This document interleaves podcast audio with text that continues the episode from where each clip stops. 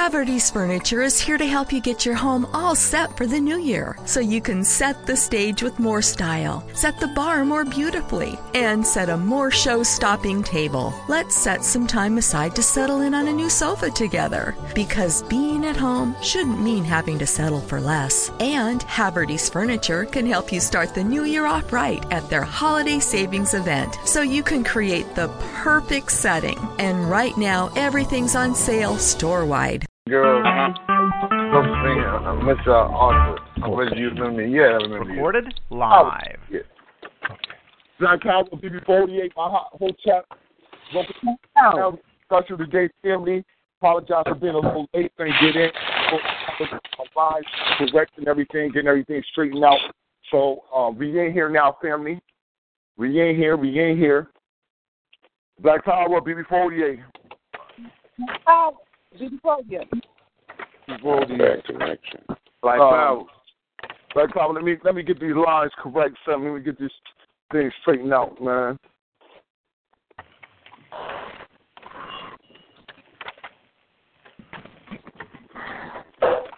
The problem is on time.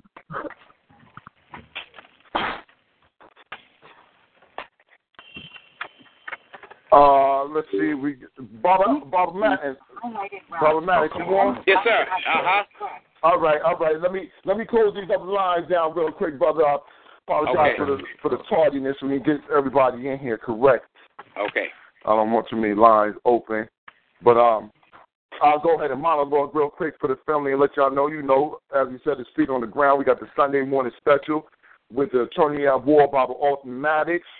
Um, we're going to get in some uh, some good information. We definitely we still looking for those donations. You know, we want to make sure that that Baba got his uh he got his feet cleared up. I don't know. Shit this shit off me. Get this shit off for me. Hold on, hold on. We got to. All All right, damn. nothing. That's that's. all right. I'm not turn that. Uh, I didn't even turn that shit on. It's the thing, though. All right, Yeah. hold on, brother. We got somebody in there talking kind of loud. Was that number seven two nine? Uh, what what what are you talking about? No, the code one two nine seven thirty six. You, you gotta do. it. Wait, wait for me to tell you to do it again. You all can't just right. go back. Oh, that's Brother Reginald. All right, Brother Reggie. Brother Reggie, can you mute your line, please? Okay, okay, no Brother problem. Reggie, can you mute your line? Your line got a little noise in the background. But you know, as I said, family, we want we want to get it in nice today. We got we got the the attorney at war. All I need is giving us some good 129-736 information, pounds. practical information on exactly what's going on out here in the community. We we live. Our call in number is seven two four four four four seven four four four. Uh, our participation code is one two nine seven three six pound. Oh, you can't go. One two nine seven three six pound. Uh, and we're about to let me get these lines right right now. All right.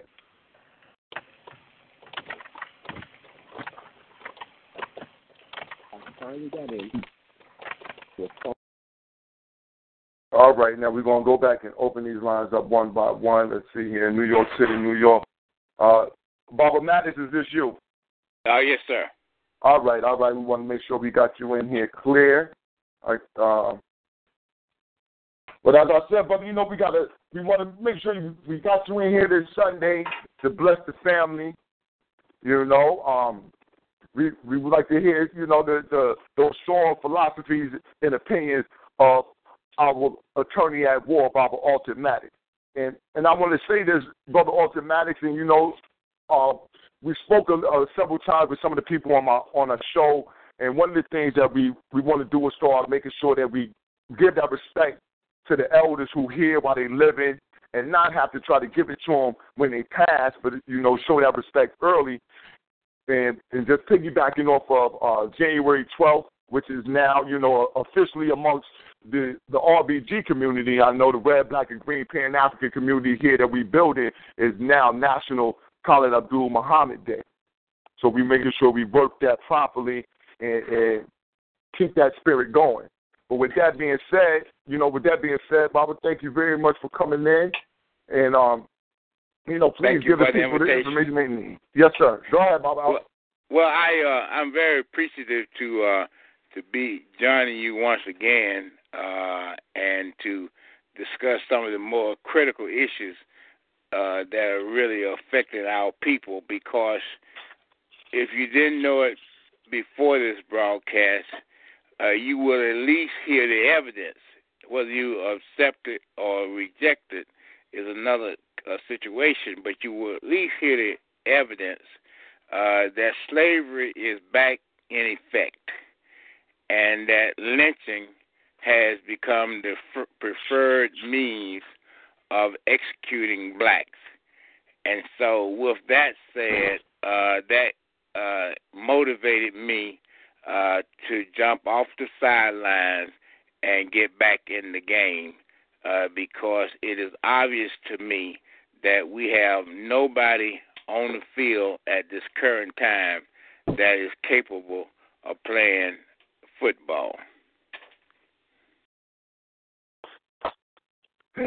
Um, you, know, you're saying that, and um, one of the one you know one of your key points is always to tell people to make sure that they understand Dred Scott. And Absolutely. so you're saying that about lynching becoming, you know, just becoming the the, the outright the best way for them to get rid of us. And a lot of the people are not speaking on these issues at all or have a proper understanding thoroughly of the law to give our people that understanding that they're still under the slave system, which is something that uh, you know I'm all you know I'm just always glad and grateful to have heard those words from you to understand the Dred Scott and that this is still the slave code going on. Yeah, well, you know, the the, the thing that uh, is uh, is interesting that when I uh, started law school, uh, I had an occasion to go to one of the most racist law schools in the nation, uh, and that was the University of Georgia Law School. And uh, after getting there, uh, I found out that I wasn't compatible with the law school, and the law school found out that it wasn't compatible with me. And so, uh, at some point, uh, we had to have a parting of the ways. Uh, but in the meantime, it was a great education because uh, the University of Georgia, uh, back in the 60s when I went, was still teaching the master slave law. And that really was all that I really needed uh, because that was our condition. So, you know, if I had gone to Harvard or Yale or, uh, or, or Penn or Columbia, you know, I may have been studying Wall Street law and corporate law and all of that.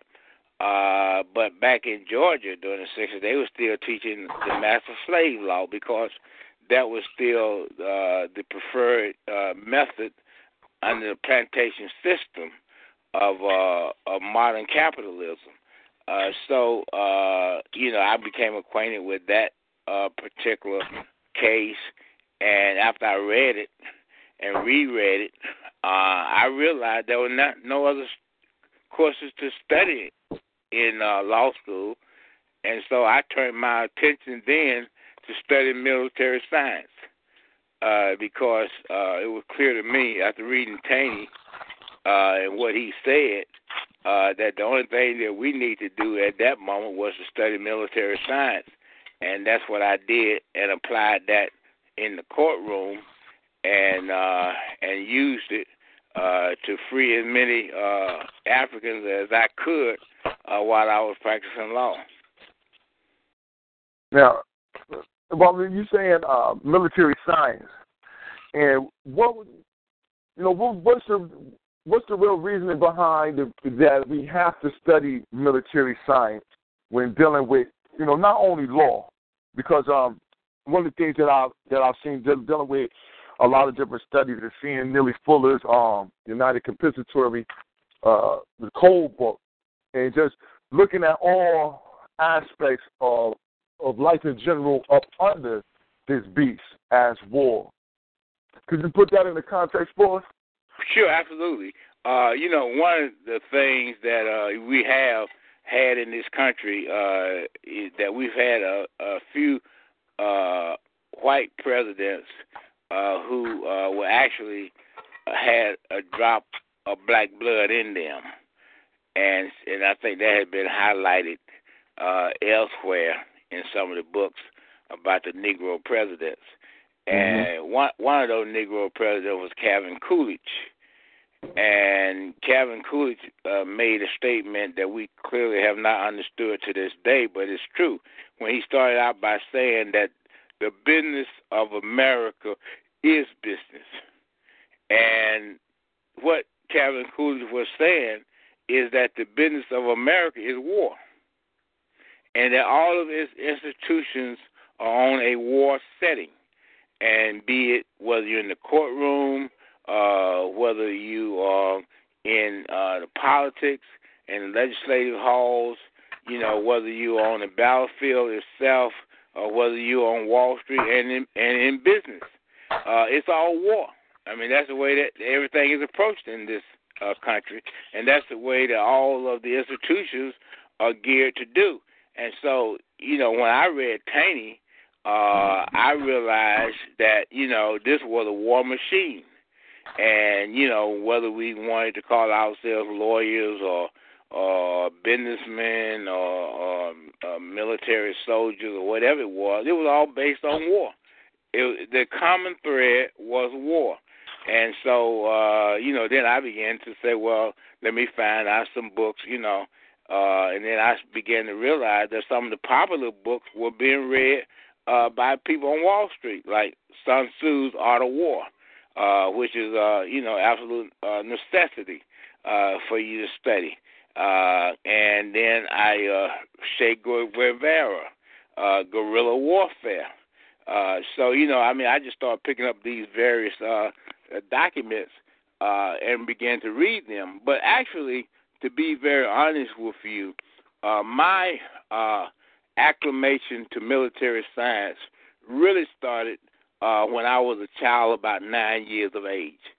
And how it started was when I was uh, that age, uh, I would go to the library and they had this uh, magazine called Boy's Life.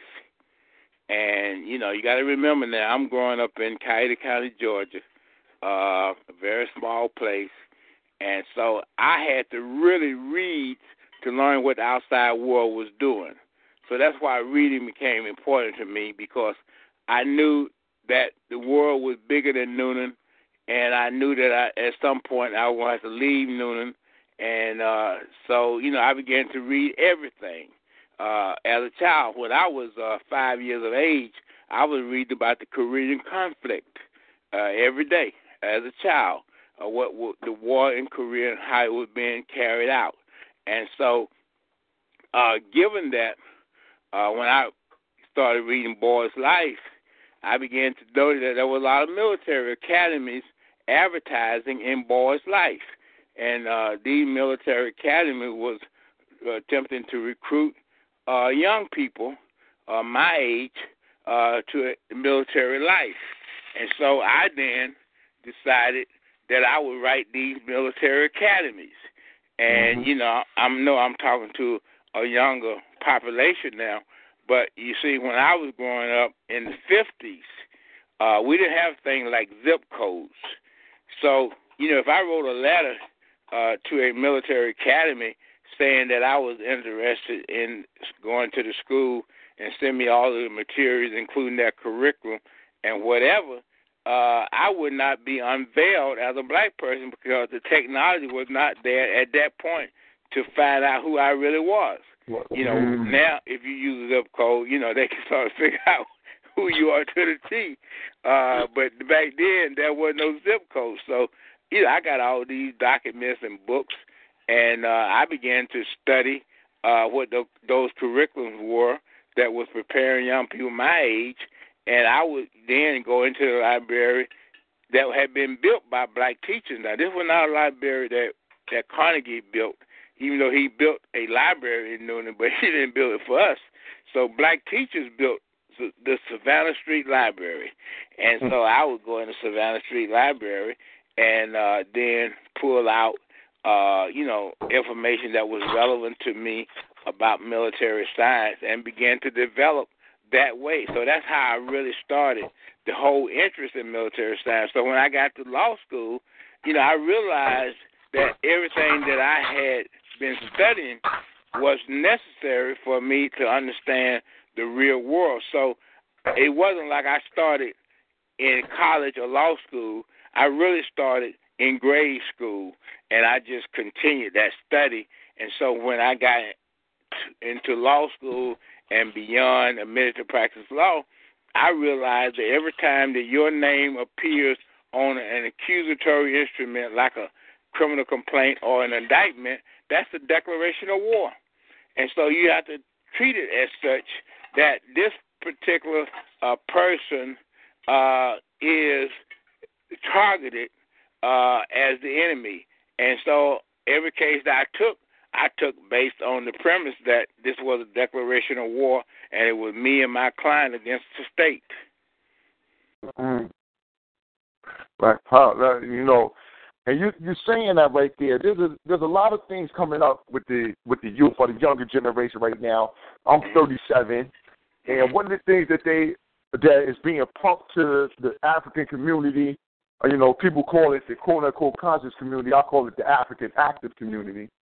But um, they're talking this sovereignty thing Mm-hmm. that somehow we could somehow with some paperwork that they got down at the government that if we changed over our names as secured party, we got us some secured party debt creditors, and if we um and if we took it and turned our nationality over to being Moor, that somehow we got some type of treaty with the United States government that are free all black people, will but we just don't know about it.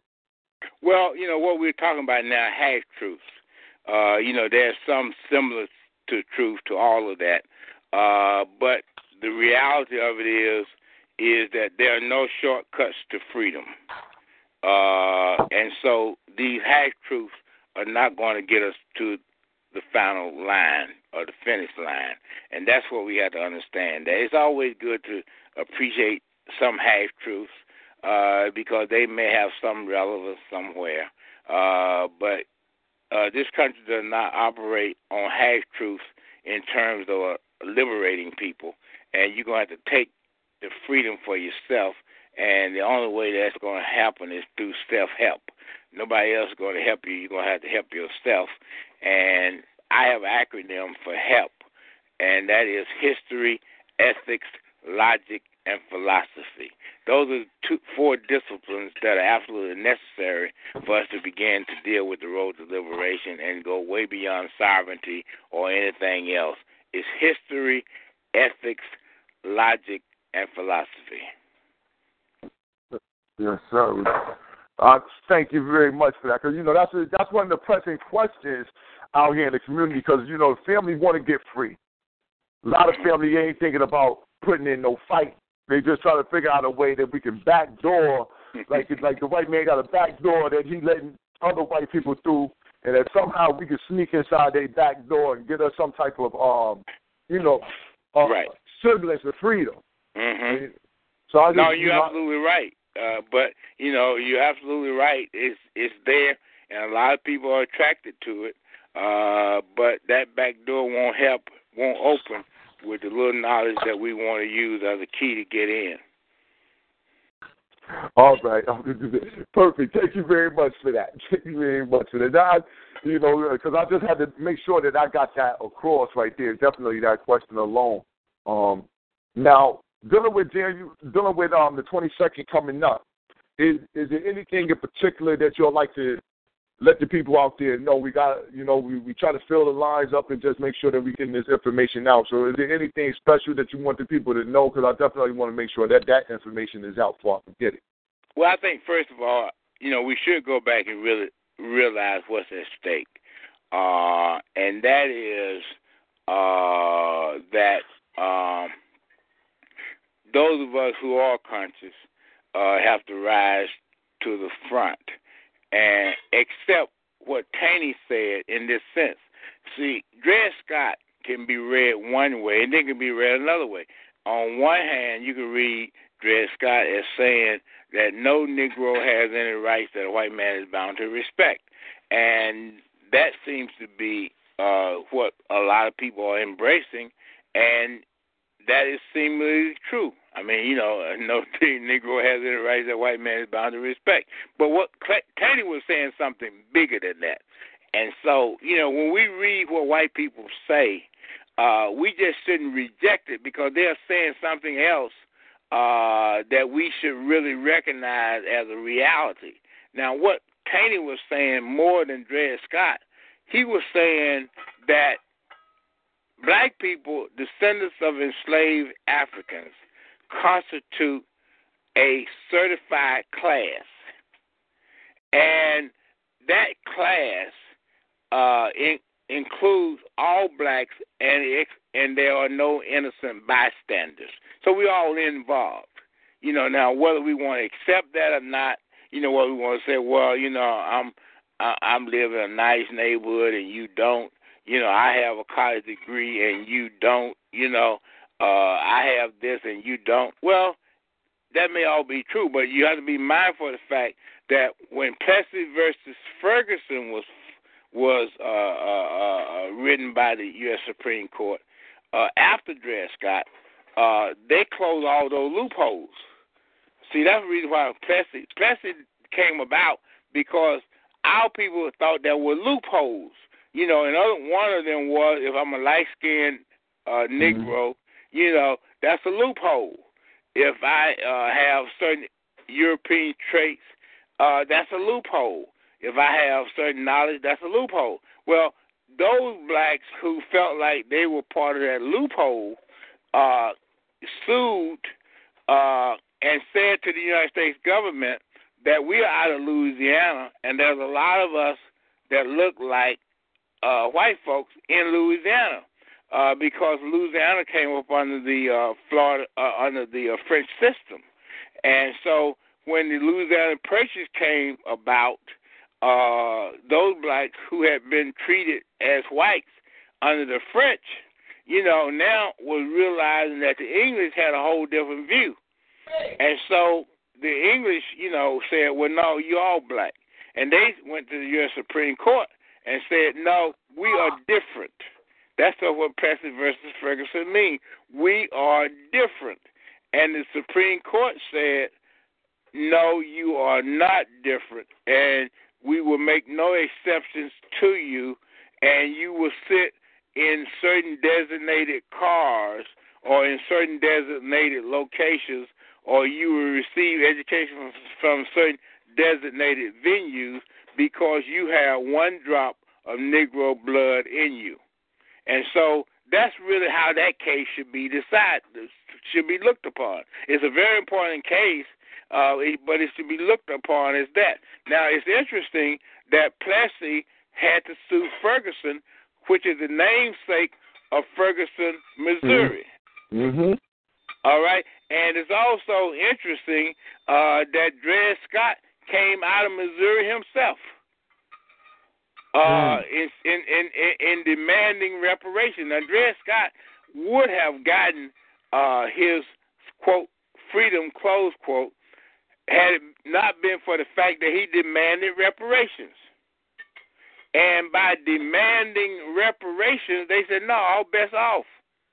And so at that point, he had to go into the United States, uh, not the United States Supreme Court, went into the United States federal system, and he said, "Well, I'm a citizen of Missouri, and my slave master is a citizen of New York, because the his his slave mistress had died, and her brother lived in New York, so he so therefore that created diversity of jurisdiction, which is a basis to get in the federal court. If you live in one state, somebody else live in another state, then you go in the federal court without necessarily having a federal claim, but you can be in federal court. That's the way the, the legal system is structured. Uh, so uh, when he went into uh, federal court, and Taney looked at that and said, "Oh no, you don't even have citizenship." And so uh, we don't have to decide this case uh, because you have to have diversity of citizenship, and you're not a citizen who who is suing a citizen. So you haven't met the jurisdictional test. And so at that point, uh, Taney could have stopped there, but he didn't. See, and once he went beyond making that decision, he wrote what is called dictum. And dictum is a ruling that is not necessary for the disposition of a case. And so when he started writing dictum, he said, well, no Negro has any right that a white man is bound to respect. He also wanted to target not only enslaved Africans, but also free blacks by telling both parties that you're all the same. I don't care whether you call yourself free blacks without a slave master or an enslaved African with a slave master, you're all the same. And so Taney wanted to make that distinction when he wrote uh, Dred Scott and so that was the effort that uh, Taney went through in order to uh, justify uh, that uh, that we were not only not citizens, but that it didn't make any difference otherwise because we still have no rights, whether we want to call ourselves free blacks or not. Because you see, at that particular time, there really was a real free black movement in this country that disturbed white people, and that was those quote Negroes close quote, who did not have slave masters, and they were out running around as though they were free. And so that bothered Taney, and so that's why the U.S. United States Supreme Court accepted that case. Because you see, every year in October, the United States Supreme Court sets its agenda. And black people, you know, not need a law library and not a public library to understand what the U.S. Supreme Court is doing and what its agenda is. Because in most times they're gonna always pick a case or so to do us in. And so, you know, the mere fact that we only have public libraries and we don't have law libraries put us at a distinct disadvantage. Hmm. And you know, you're saying that that was one of the that was one of the issues of um, we had here in New Haven. Is we looking as a community to start you know, putting together our own African libraries. And now, you know, one of the uh, cross points right now is whether it should be a law library or should it be more to history. And I'm like, you know, um, just hearing just hearing what you're saying is just bringing more um, more more credibility for the reasons why we need to have that law library right now. Um, well, you know, one of the things that I, I tell everybody, uh, two things. One is if you want to practice law, you must have the equivalent of a baccalaureate degree in black history, the equivalent of a master's degree in legal history, and the equivalent of a doctorate degree in military science. So, you know, when you start talking about what kind of library we're going to build, you better make sure it, it covers all three topics. And you mm-hmm. must also begin to realize that black white people are bilingual. That means they only speak two languages. When you can't speak either one of those two languages, you're out the box. The first language is legalese. You have to speak legalese. Then you have to speak military science. Now, if you don't understand either one of those, you complete out the box. So uh, I can tell you that now. Now, in my practice of law, I never allowed a black person to take the witness stand because black people are incompetent to take the witness stand because they don't understand either language, and therefore they automatically end up being convicted based on their lack of knowledge of legalese and military science, and based on their uh, lack of knowledge of reputation evidence and habit evidence. And that can be very detrimental. And any lawyer that put a black person on the witness, witness stand is cutting the client's own neck with his own razor because it's not going to work. You cannot take the witness stand and survive uh, what is going to come down the pipe in most cases. If you do survive, you're an exception, not the rule. And and the rule is black people are being incarcerated on a daily basis. Mhm. All right. Now you're saying that you know a lot of things going on in the in the community right now, and uh, one story that I just seen pop up that that pretty much goes along with what you're saying is that there was a a guy that they're labeling as a white survivalist gunman shoots a black Oklahoma police chief mm-hmm. four times and he walked free. Mm-hmm. Saying under uh they had insufficient evidence to arrest him.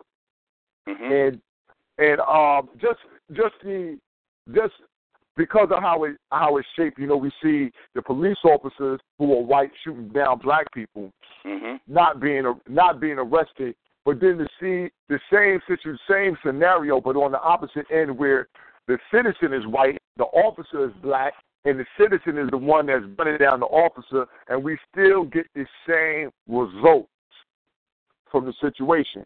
Uh-huh. White man is a, is allowed off.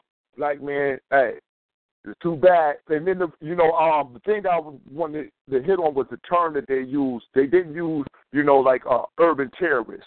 hmm You know some of the things that they utilize when they talk about uh uh especially dealing with just what happened with the police in New York with the two cops um getting shot. It was it was labeled like urban terrorism. right. But in Oklahoma, the what happened, the white man is labeled a survivalist hmm which is totally different. Uh, uh, uh, that puts him in a whole other paradigm as though it gives him the hero type of stance. I was Right. making sure you understand. You know, it's giving him a But hero I, type I, of stance. I understand very well what you're saying, and I, uh, you know, I can give you an answer when you when you want me to give it. I go ahead, go ahead, go ahead, yeah, go ahead, I, go I ahead. understand.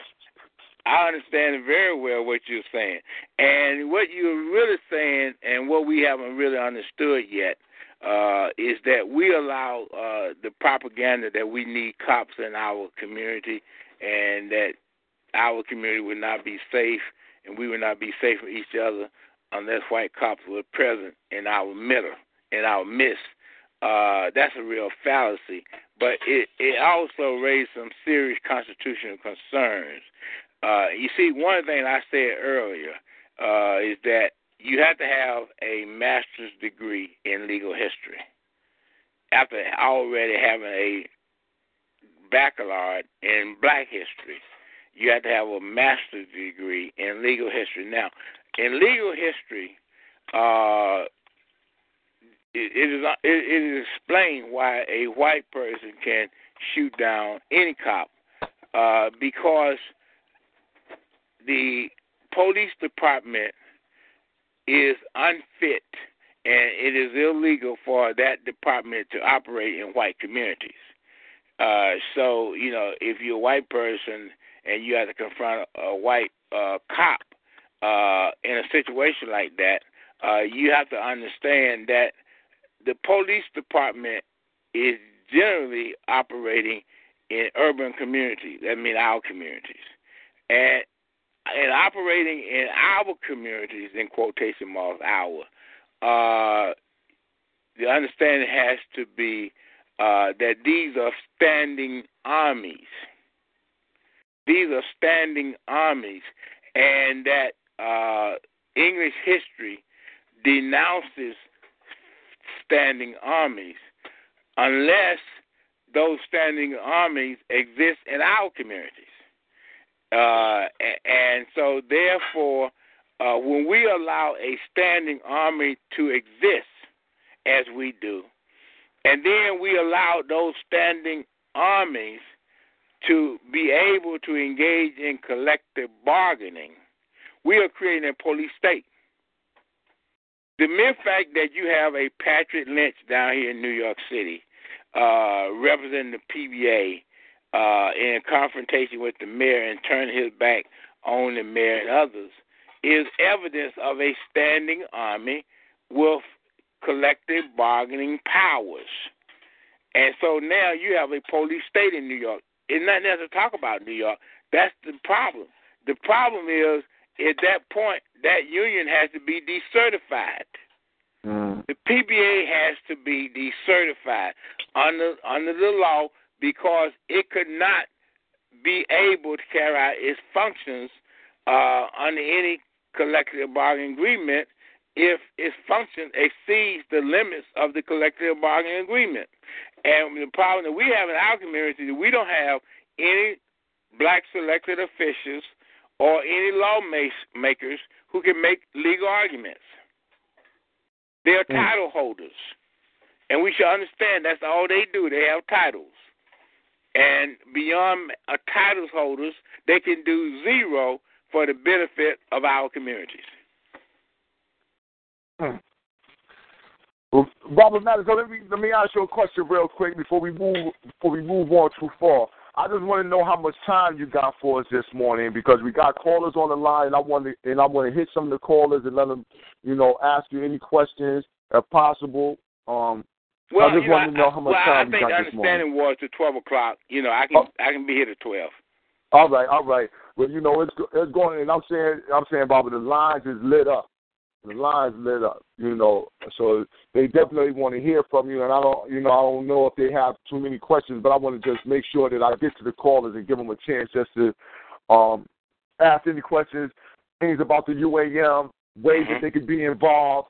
You know, that's that's the main thing. How can we be involved? We need an active African community right now. We don't need, we no longer need just a conscious community. We don't need people who are just a awoke. Because a awoke don't mean that you put no feet to the ground. Don't mean you get no action done or anything like that. We need people who woke and moving. We need some action out here. Mhm. Right. You know. That, that's absolutely correct. So I'm gonna hit some. Of the, I'm gonna hit some of these lines real fast, Bob. We're gonna open it up and let's see here. North, North Mississippi, North Mississippi. Welcome to Feet on the Ground Radio. Um, you're listening to the Attorney at War, Baba Alton Maddox. You got a question or a comment for for the brothers? Yes, Black Power. Black yes, Power. sir. Black power to you, my brother. Okay, this is uh Floyd Williams, and uh I'm also uh you know an author too, and I write. I got a book titled Unspoken Truth, and another one titled The Origin of Racism. And uh you know, right now, I, my question is, I just want to, I'd like to hear you expound on the importance of ethnicity and you know race first, you know nationalism, Mhm. because uh, that's one of the things that, uh, especially where I'm at, in this uh, in Mississippi, you know that's one of the things know, in this Bible belt that really uh, trips people up is the uh, various denominations and religions that we use, you know, to keep us, you know, separated versus Mhm. coming together on- on a common ground. And so, Okay. this really, in this critical hour, I just want to hear you emphasize ethnicity, you know, and race first. Okay, fine. First of all, we must recognize that uh, you live under a certain rule, uh, you have to respect those rules and use those rules to defeat the opposition. Uh, so you know, I don't care what rules uh, they put up. Uh, I'm going to use those rules to defeat the opposition. It's just somebody that I don't get caught up in the fact they want. They say, well, you know, uh, white man can't jump too high, so therefore uh, we don't want nobody dunking. Okay, well, you know, okay, fine, we'll play ball without dunking. You know, if that if that make you feel comfortable uh, to play basketball without dunking, then we will do that.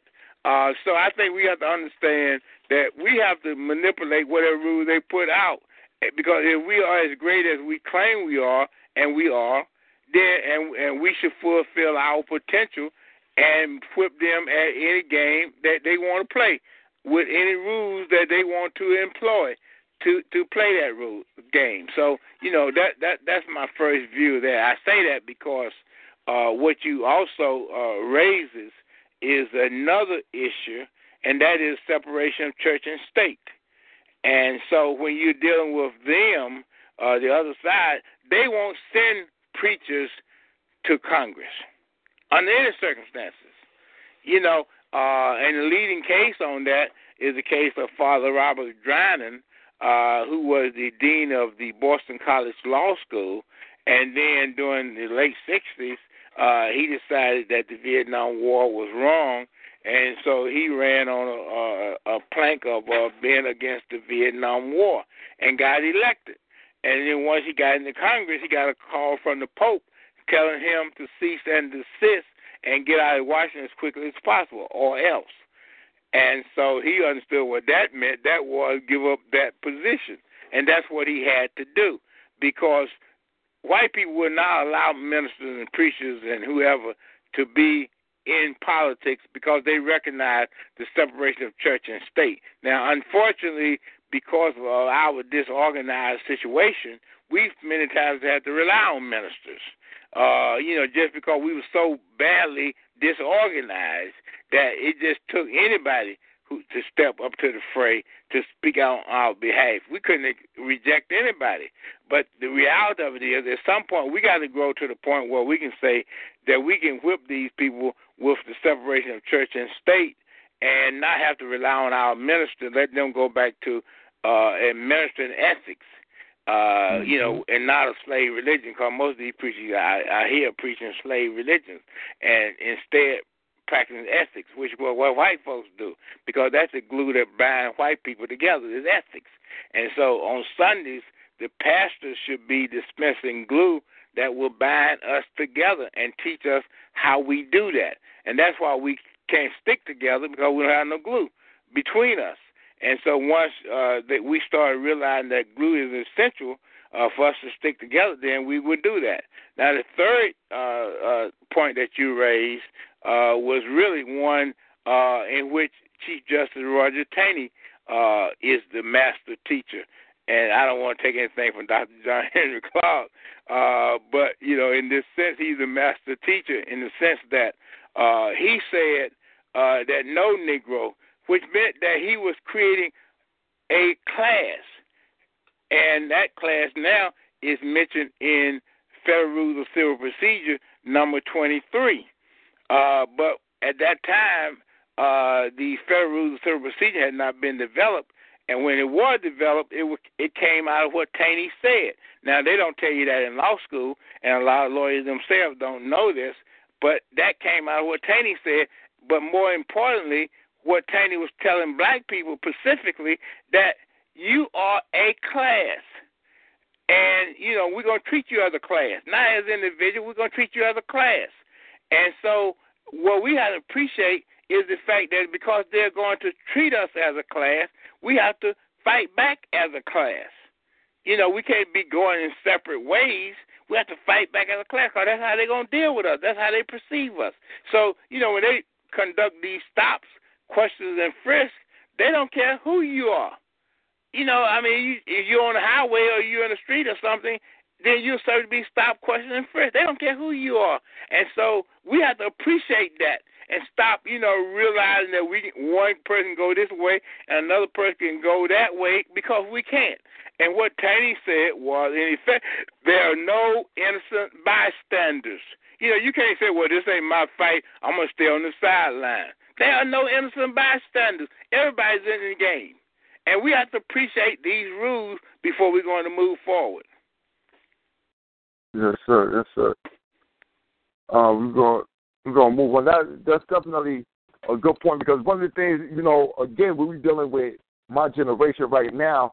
We're having that schism right now between dealing with religion. How how are we to deal with the um with some of the quote unquote leadership that's coming out that is bringing us slave religious type of mind states, but still giving them to giving them to us in a mannerism that these are our only ways of getting free. Well, you can't get free when you violate the Constitution. You can't get free when you uh, violate the rules. The only way you can get free is to manipulate the, the rules and promote your own well-being. And what is important here is religion is not a part of getting free. Ethics is a part of getting free. Ethics what bind people together. That's what bind white people together. That's why they can uh, get on any issue and they all be on the same page because they they got the same glue attached to them that allows them and requires them to stick together. Mm-hmm. But thank you very much for that right there, Baba. Uh, we're gonna move down Central New Jersey. We're gonna open up to New Jersey real quick. And Jersey, welcome to Feet on the Ground. Um, Tony Alvor, Alton Maddox. State your name and give your comment or question. New Jersey, your line is open. Going once, going twice. All right, we're going we're going to move down. South New Jersey, welcome to Feet on the Ground Radio and, and Attorney at War, Baba Alton Maddox. You got a question or comment? State your name.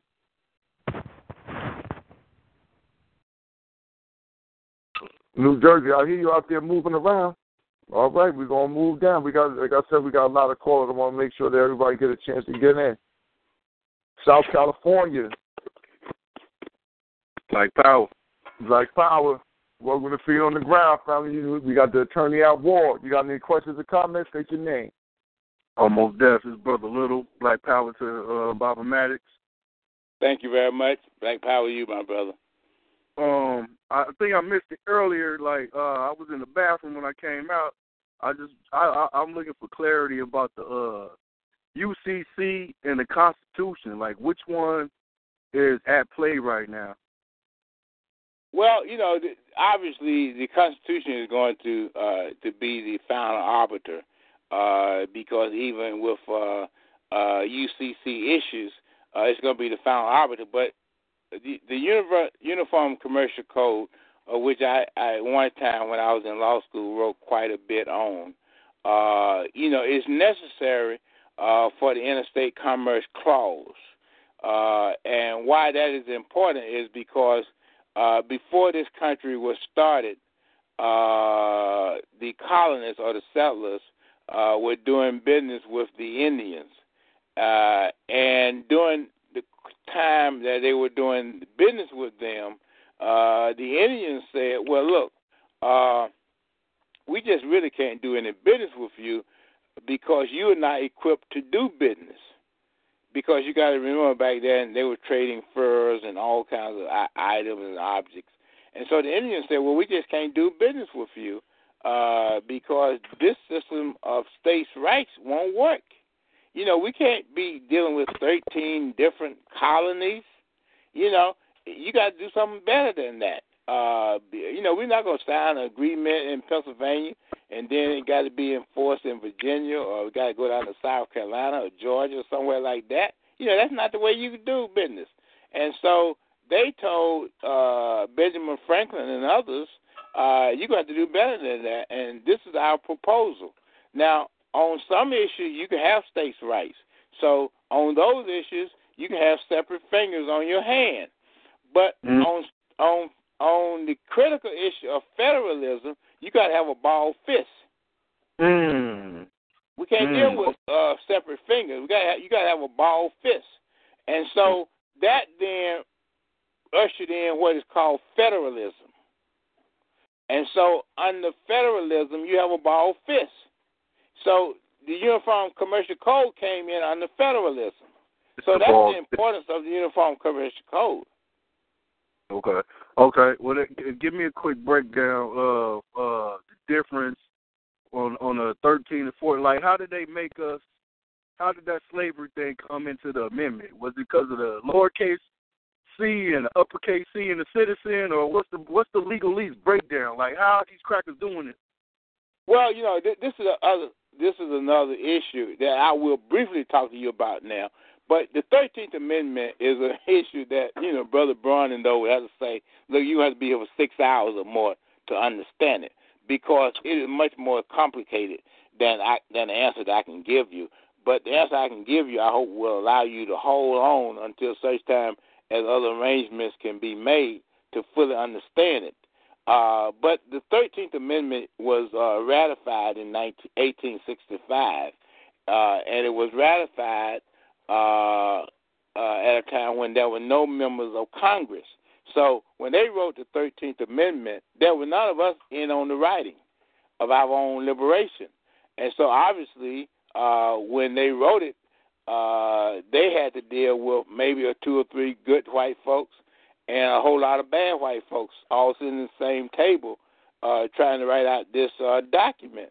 And so, you know, the, the the the idea was is that we really don't want to lose the plantation system because the plantation system is the most productive uh, system under modern capitalism.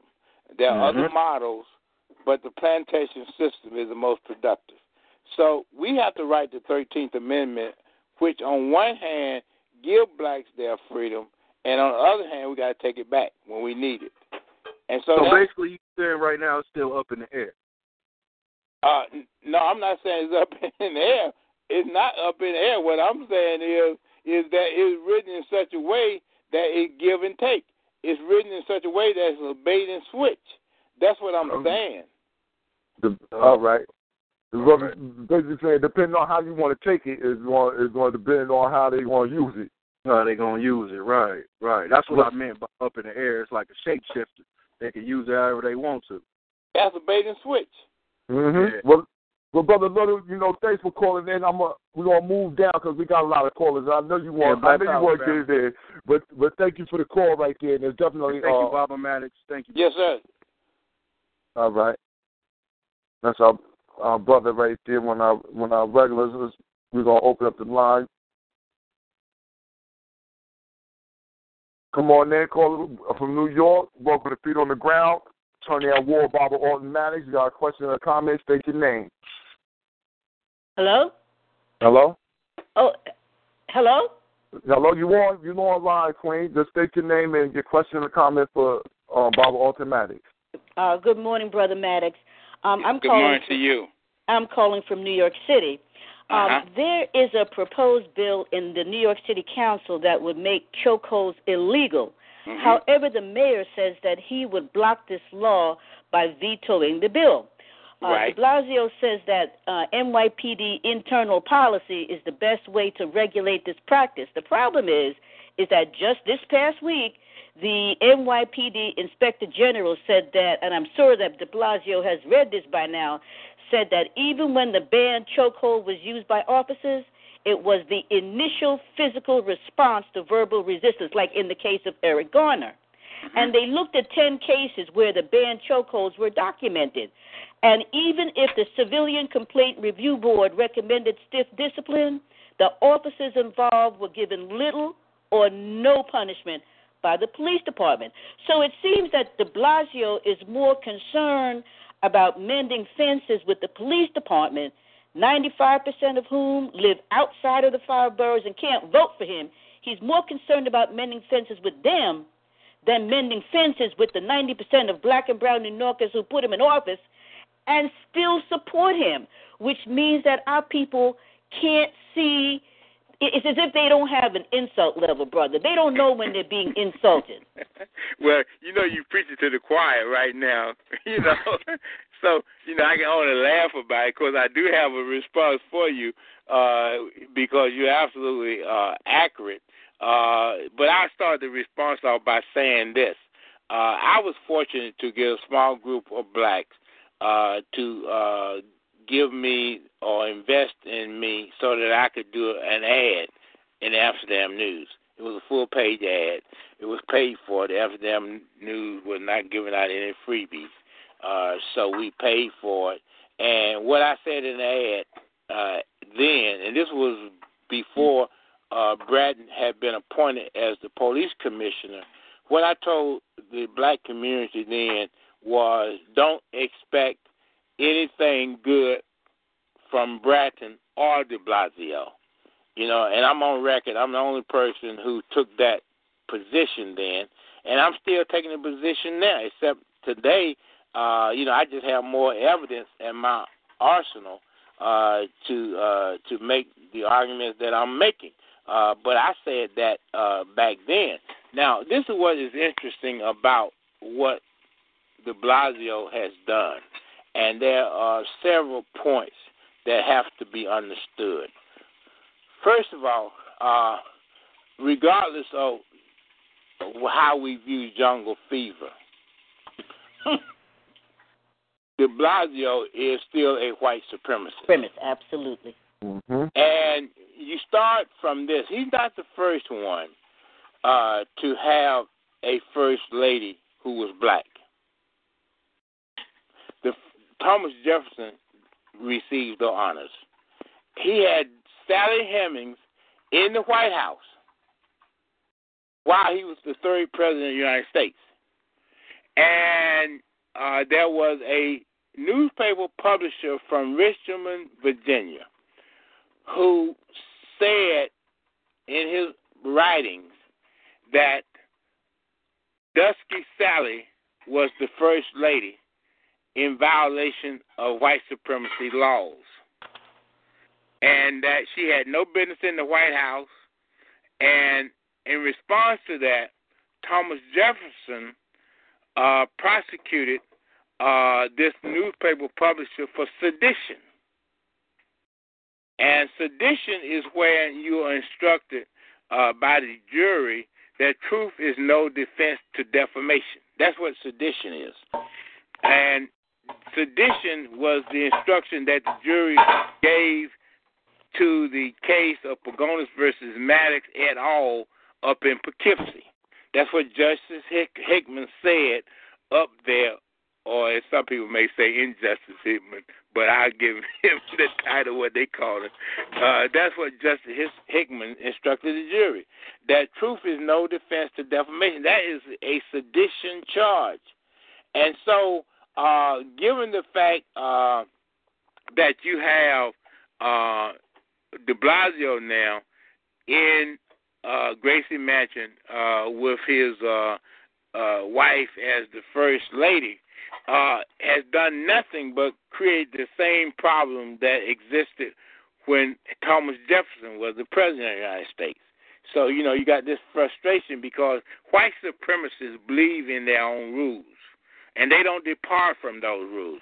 They may try to sugarcoat it, they may try to put a veil over iron fist, uh, but it's still a fist. And so, you know, we have to be smart enough to uh, make uh, adjustments to the various changes uh, that we look at. It's just like watching football. If they go from one formation to another, uh, you have to be able to say, well, this is a different formation, so I got to make sure that my team has adjusted to that formation. Unfortunately, in the black community, there's nobody calling the signals to tell us to adjust to a new formation. So we end up getting crushed uh, in virtually every instance. Now, what is important here is that, and what people have not uh, done, because we we don't call things by their proper names. You see, uh, there was a uh, philosopher named Confucius, and Confucius said the beginning of wisdom is calling things by their right names. Beginning wisdom. Now, uh, if you go back to cases like uh, Michael Stewart, uh, you go back to cases like uh, Tawana Brawley, you know, and now you got the Eric Garner case. The common thread in those cases is pathology. That's the common thread uh, because it was the medical examiner's report that really spin light on those cases. Now, when I was practicing law, uh, I became a student of pathology. That's the reason why the Michael Stewart case uh, made the turn that it turned. Uh, that's why Tawana Brawley case made the turn that it, it turned because I said in Tawana Brawley that Harry Crist did not kill himself. He was killed by others.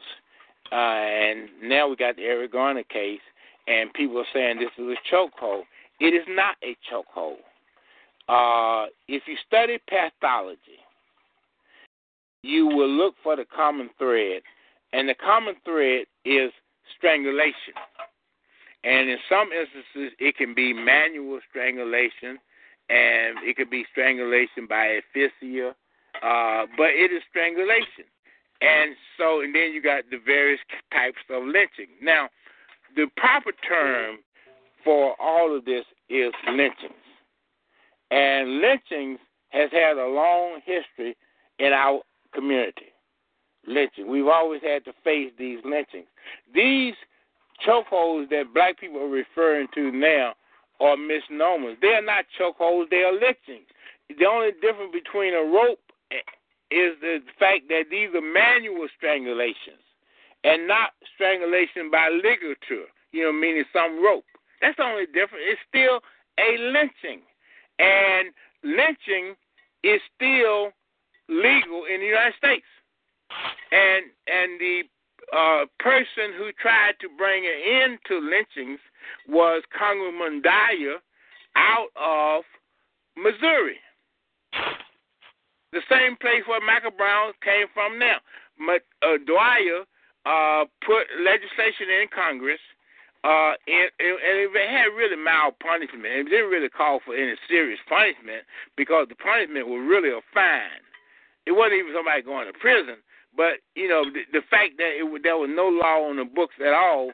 Dyer said, "Well, uh, I I, I want to put a law on the books." Now he had a political angle because in the congressional district where Dyer wanted to represent the people, it, the majority of the people were black voters, and so uh, and those black voters uh, outvoted the white voters, and so uh, others tried to win that district back, but they couldn't because black folks were fascinated with Dyer, who political motivation was the anti-lynching law as a federal crime.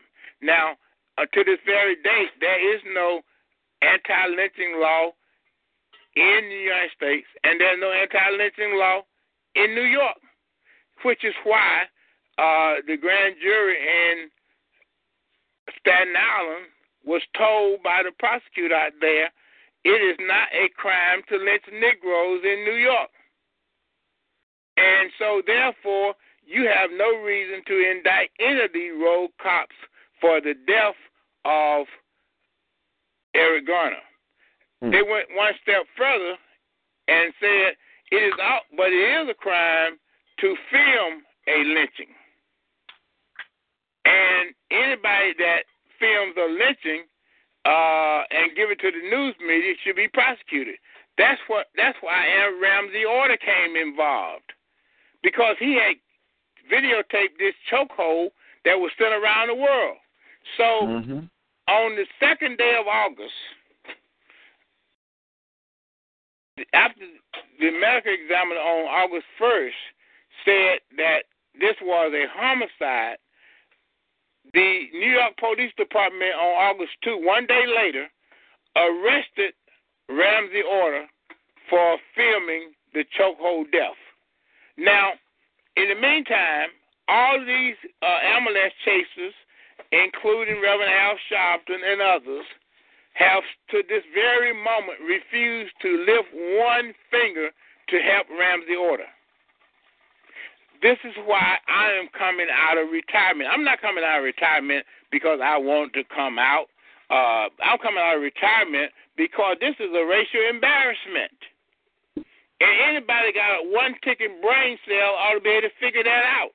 This is a racial embarrassment for lynchings to still be legal in New York, and that a grand jury would not uh, uh, indict for lynching, and it is a further indictment to go past that and to prosecute as a felony a person who recorded the lynching in the first place. And that's what we're dealing with here in New York. Mm-hmm. And you know, and it's interesting that all of the radio talk show hosts this morning will not invite me on, and they won't be inviting me on for the rest of the week because they want the black community to suffer in silence. Mm-hmm. And it's called censorship. You know, and people should be raising their angry voices all day today and all day tomorrow and every day beyond that because otherwise, how can you respect Dr. King when he said, an injustice anywhere is a threat to justice everywhere. And Eric Garner and Ramsey Orta are both injustices. How can you stand up on Martin Luther King holiday and talk about how you love him and these injustices are pervading the environment here in New York and beyond? Mhm. Uh, well, thank you very much, caller, and, and Baba Maddox. Thanks for that excellent breakdown right there. And I just want to put something in layman terms about uh, de Blasio. You know, this is the thing. You know, when you live in a city, right, mm-hmm. the people voting for you, but the police are the protection. You got to appease. You know, even though he wants the, the voters to stay voting, but he got to go ahead and try to uh, clear himself up with the police because the police he knows have the right to murder his black son with no problem, no provocation, and he knows they will get off. So he got a threat over the top of his head that he got to try to work out. Well, it's no question about that. You know, one thing I tell people because people can't understand this yet. They they they are, they do understand I have been bullied out of the courtroom, uh, but they seem to not understand why I was bullied out of the courtroom. I was bullied out of the courtroom because these police unions control New York City, Mhm. and the and the unions are a the court officer union and b the the uh, uh, uh, police benevolent association. These are the unions that went to the legislature and had the legislature to file a bill of pains and penalties against me. Mhm. See, but black people uh, uh, lack the ability to understand legalese. So when something like that happens, they don't know what happened because they can't speak the language. Mhm. It's just like when you started this program off with honoring Khalid Muhammad. Now, Khalid and I were very close friends. He was born on January 12th and all of that, you know, and I understood all of that.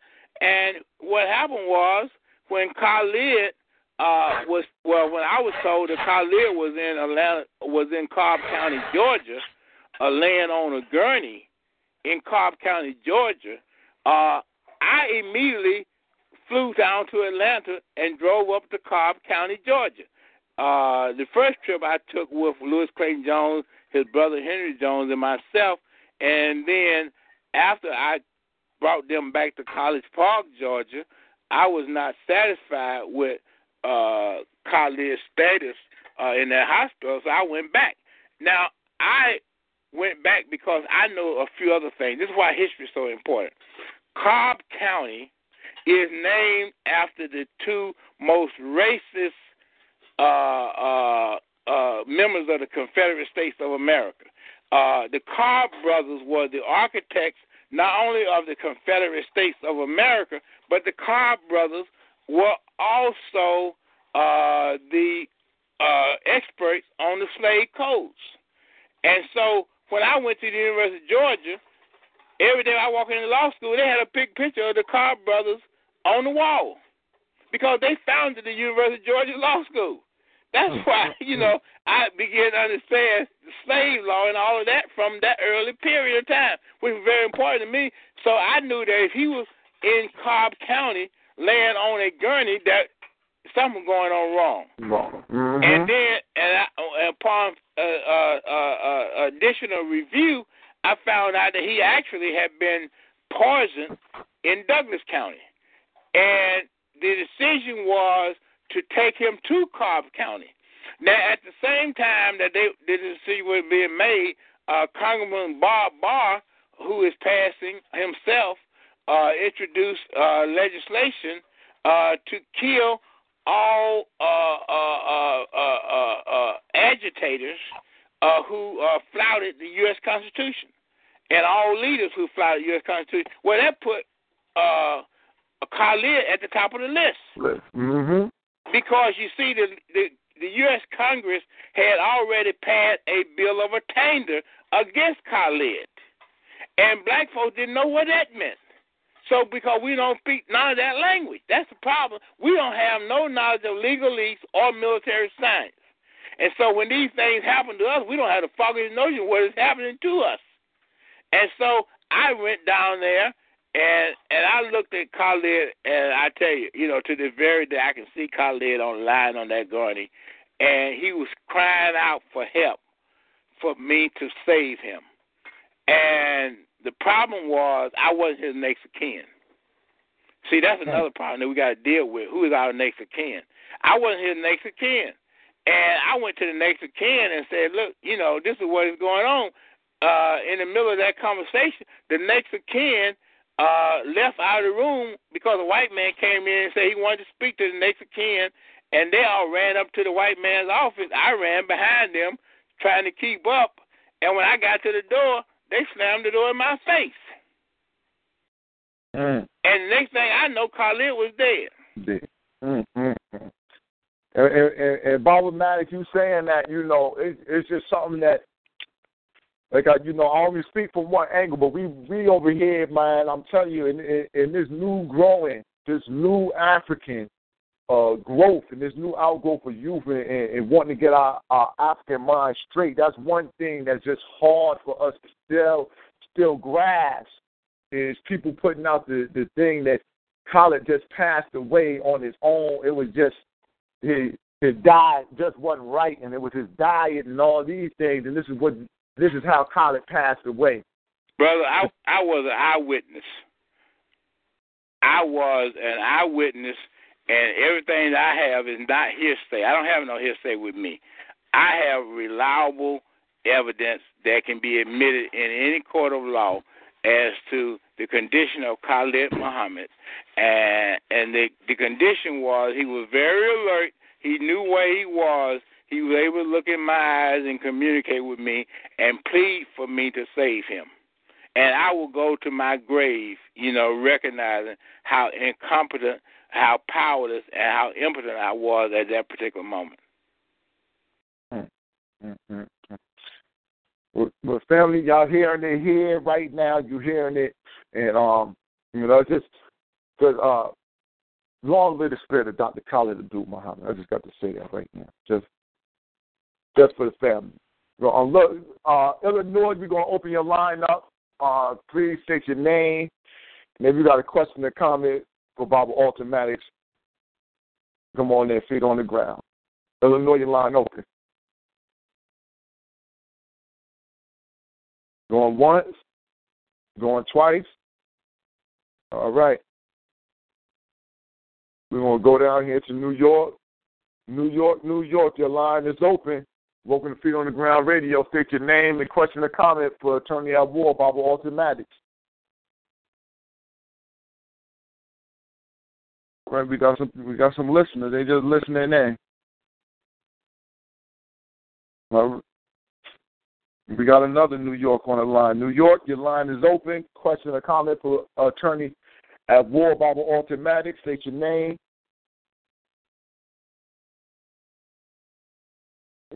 Um, you got some. You, you got them. You got them packed in here. You must. I'm telling you that last that last little bit you just dropped though. That was just. You know, I, I'm telling you, family. It, I'm, I'm glad you just said that because that's something that this is in the archive so the youth can hear it because we have to, to know that we got to take care of our own. We got to take care of our own. Here's the reasoning, because as you said, you you you know you stood right there and and it felt impotent to be, to be able to do something because you was cut off because we're dealing in a paradigm with, with, with this Caucasian system. You know what I mean? And uh, and I'm just, you know, I, I, I'm glad that you're here for us right now. And, and, and you know, we just Mm, that was just powerful. I'm telling you, brother. I'm just. Denied he had been her assailant. He denied he had been her assailant. Yeah. Opening his jealous to remove. All right. New York, your line is open. Hold on. Now, two whites. New York carried off the execution clumsily, trying brother. to hang him, and finally burning him alive. Uh, brother, I think the brother got the show on, and he talking to somebody else about you, brother. Okay. it sounds like he's giving the information to somebody else at the same time. He must be passing it on. He's relaying right now. New York City, New York. Welcome to Feet on the Ground Radio. Your line open. Oh, Lord. Yeah. All right, we're going to go down here to, to Pennsylvania. Pennsylvania, your line open.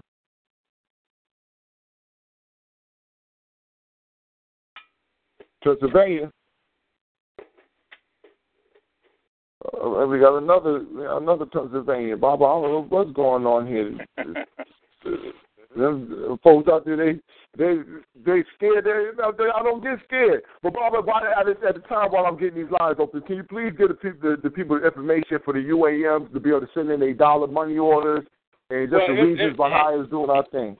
And let me explain that. One, uh, let me give a telephone number and I uh, hope uh, that uh, everybody uh, has uh, a pen and paper in order for me to uh, give uh, this number out right. Uh, it's the, the telephone number for the Freedom Party is nine one seven nine four seven eight nine nine four. Nine one seven nine four seven eight nine nine four.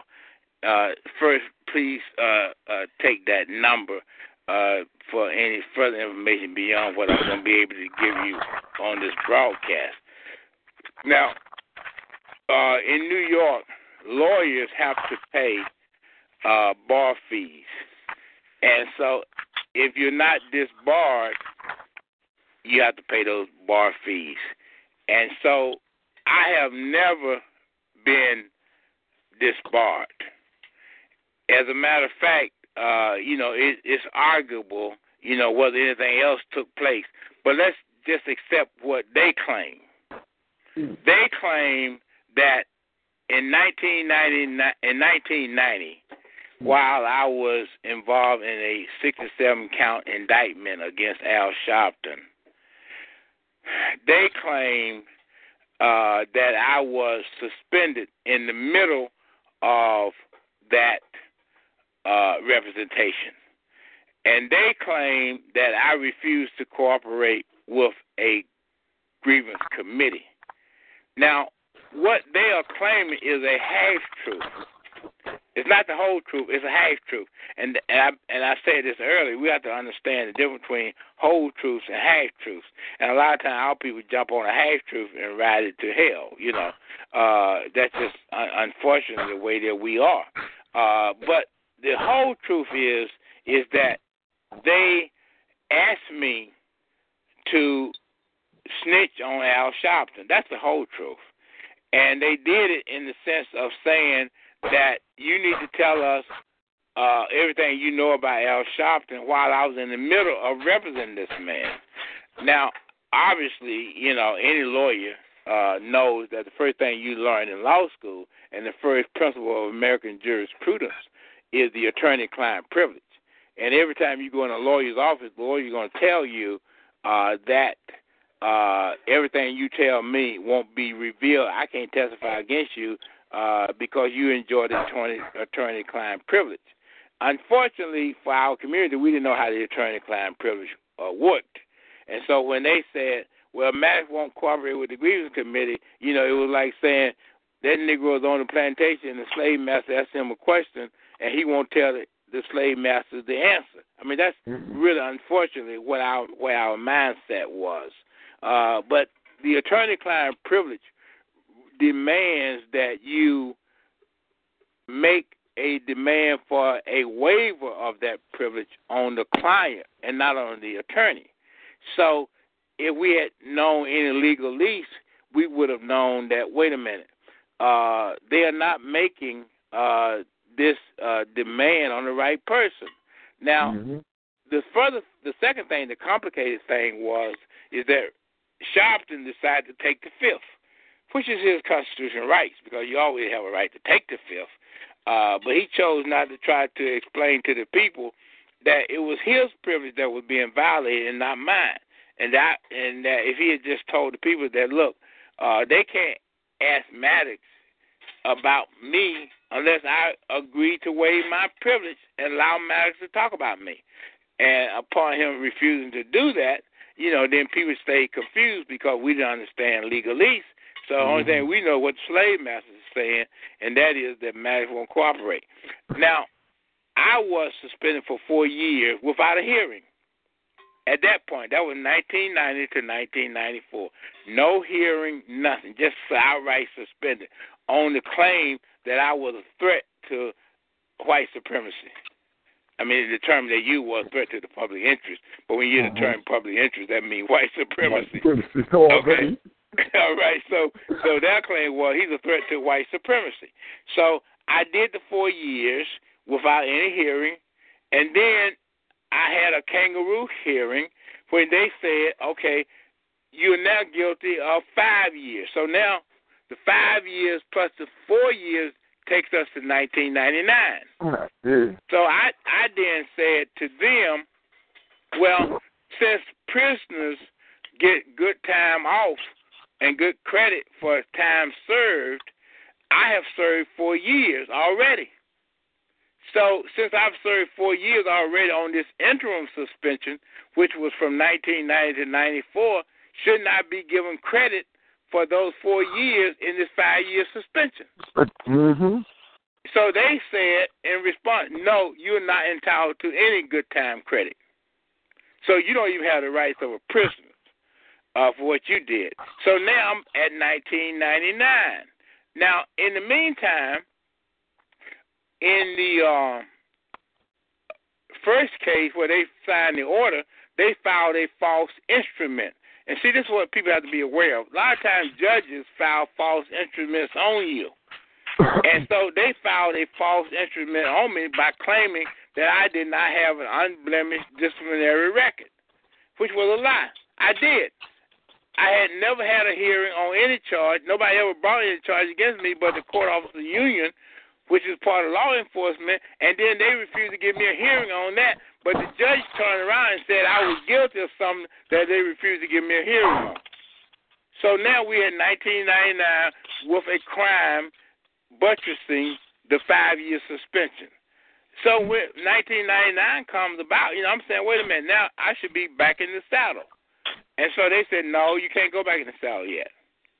And so I then decided eventually to go to federal court. And when I got to federal court, uh, the court said, well, uh, you uh, have to uh, to uh, to uh, comply with certain rules. I said, well, nothing to comply with. I mean, I went I went to the grievance committee. I petitioned for reinstatement, and they said that I was disbarred. I said, but they didn't give me nothing in writing. I never had a hearing of that.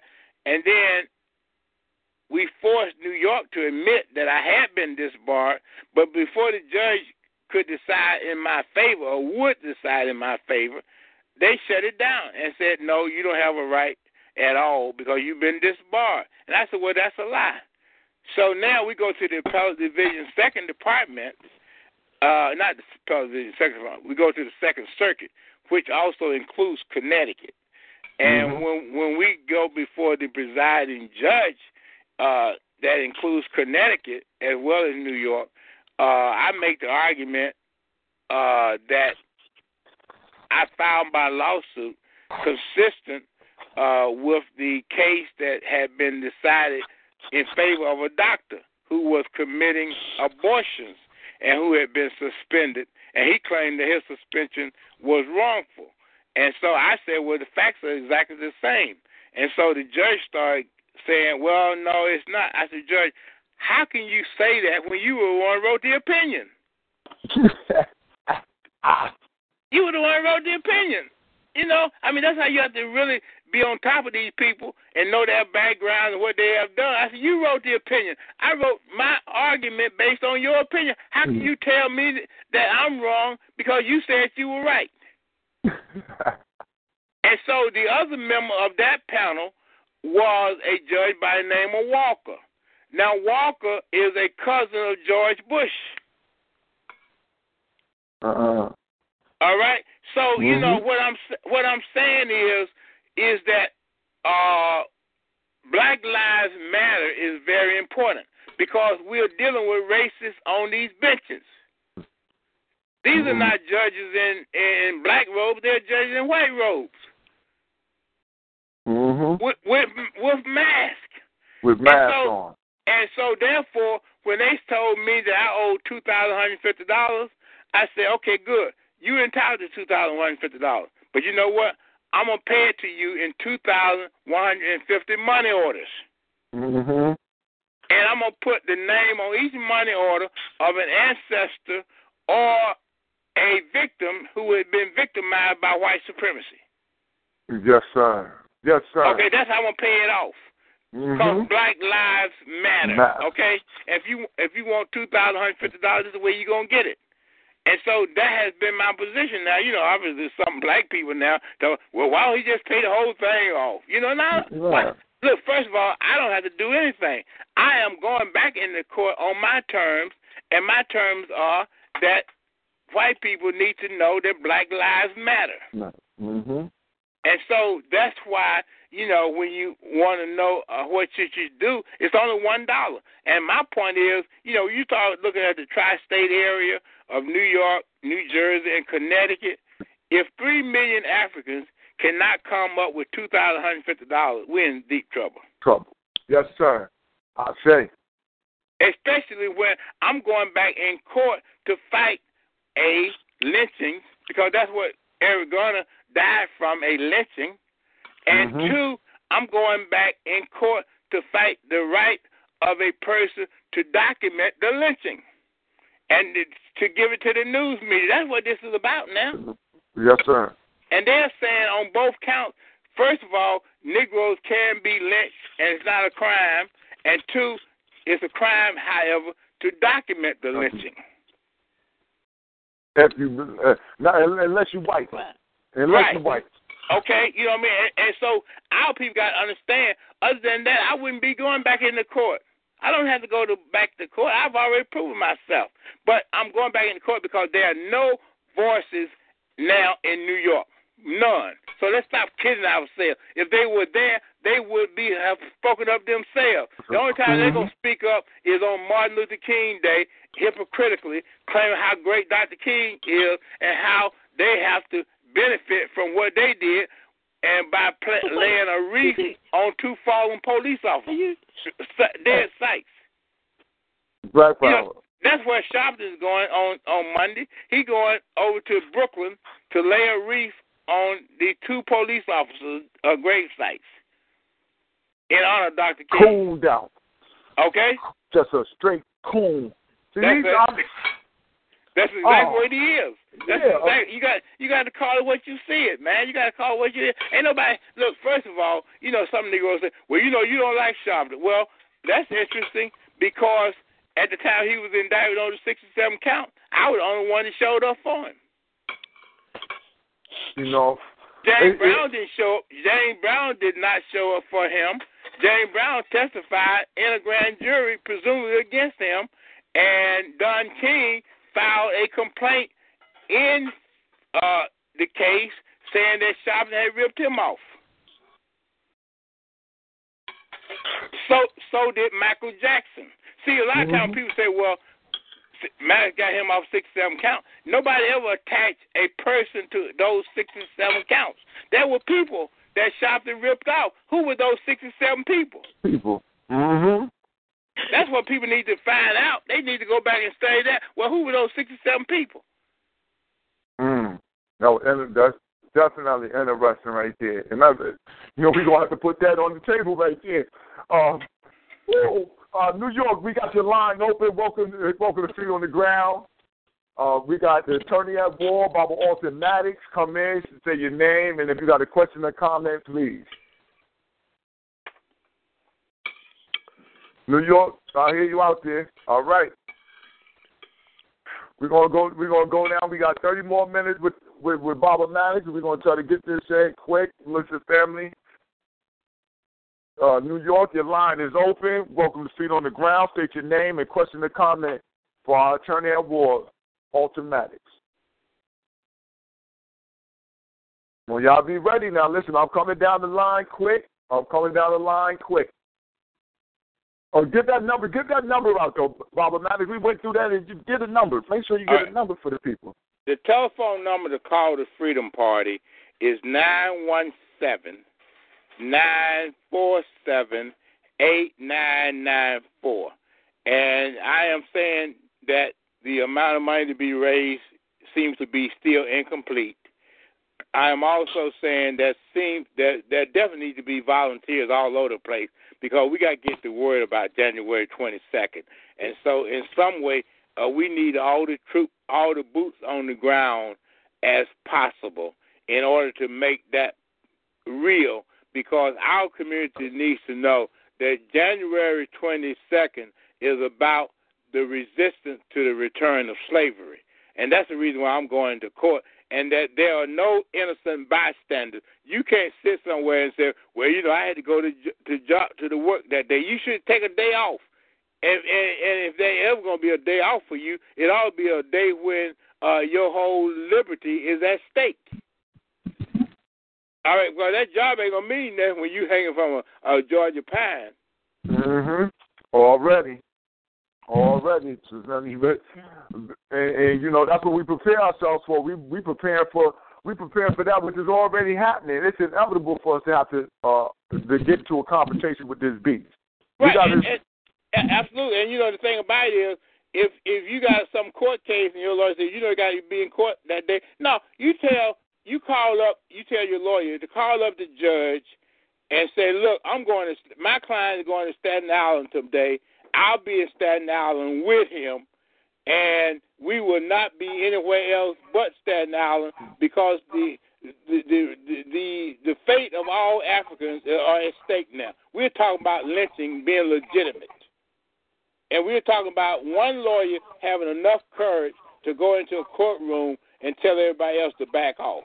Not, And we want to be there with him to let the world know that he has our support. So that our phone should be ringing from now until you go to sleep Tuesday, calling people, waking people up, and telling them why they have to be in Staten Island because we're talking about lynching now. Let's not be crazy about it. This ain't about chokehold. This is about lynchings. It's about lynching of an entire class of people, sanctioned Mhm. by Chief Justice Roger Taney and Dred Scott. That's what this is about. And Yes, every sir. preacher, every politician, uh, every lawyer should be hollering from the top of their mouths about what is getting ready to come down the pike. This is not about Ramsey Orta now. This is not about Eric Garner. This is about us. the lynching of a nation. That's it. Yeah, and that's the, that's the, that, you know it's critical times. That's the thing that we have to we have to make sure that we keep that um holistic outlook on what's happening. It's not I, I, I. It's we. It's not Absolutely. problematic. It's not he. He's he's out here. It's not look. We're going to see what we're going to do to help Baba Maddox. No, it's what we're going to do to help ourselves Yeah, as a community. Period. We're not just helping Baba Maddox out. No, you can you can't help me now because I've already proved I can help myself. Now you got to prove can you help yourself? That actual fact. Black power. Black power on that. We got to prove that we can help ourselves. Black power on that. That's that's what we're talking about right here. You got you know, it made me it made me feel like saying, you know, look, y'all sitting, you're sitting around. If you're in a room right now, look next to the look look over your shoulder and, and, and tell the person next to you that you're happy that you're still an African. That's right. Now, and start getting busy like one. So start That's getting busy like one. You know, up you might race, you can accomplish what you will, but you got to have something in your will. Now, New That's York right. City, New York, your line is open. Welcome to Feet on the Ground Radio with at War, Baba Alton Maddox. State your name and give a comment or a question. All right, I'm I'm gonna keep going down the line. Y'all get ready. Y'all unmute your own microphones. Y'all unmute your phones because when I come to you, I'm gonna be coming and we going hard because we we only got a, a set amount of time. New York, your line is open. Welcome to Feet on the Ground uh, with Attorney Alton Maddox, the Attorney at War. State your name, comment, or question. All right, I'm gonna keep, I'm gonna keep it going. Now, y'all, y'all do it. You don't get caught. New York, New York. We got New York. They'll come out. I'm telling you now. As many New York numbers I see up here right now, strong. I know. If, if all of y'all just come out with one extra person to Staten right. Island, if all of the New York numbers I see up here right now, if y'all just come out with one extra person, and I'll tell you, if you got your own car, just pick up an extra person. Look, just get in. I'll give you breakfast. Let's go. Because we just we need bodies, period, everywhere. With New York City, New York, the line open. State your name, um, question the comment for our attorney at War Baba Alton Maddox. All right, Pennsylvania. We out here, uh, Pennsylvania, Central Pennsylvania. Your line is open. Welcome to Feet on the Ground. Your name and co- question or comment. Come on. All right. We're going to keep it moving. We're going to keep it rolling now. North Georgia. Georgia, your line is open. Open. Welcome to Feet on the Ground. You got a question or comment for Attorney Alton Maddox? Yes, can you hear me? Yes, indeed, Queen. Just state your name and give your question or comment. Right. This is um, Karen calling from Atlanta. Um, I wanted Attorney Maddox, in addition to speaking on Orta, um, to maybe give us an update on Tawana Brawley. I feel like a lot of people have forgotten and abandoned um, that whole tragedy that happened to her. And Attorney Maddox is one of the few people still, still calling her name and still defending her. Well, I, I thank you very much for for that, uh, because Sister Mason, uh, because uh, uh, it, is, it is one of the great tragedies of our time.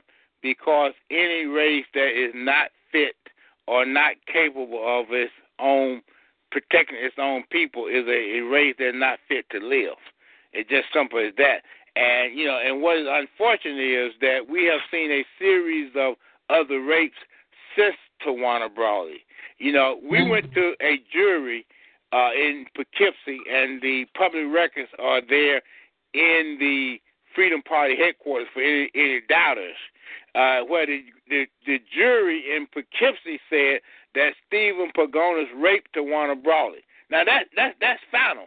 Now with that, what should have happened is that he should have been arrested immediately.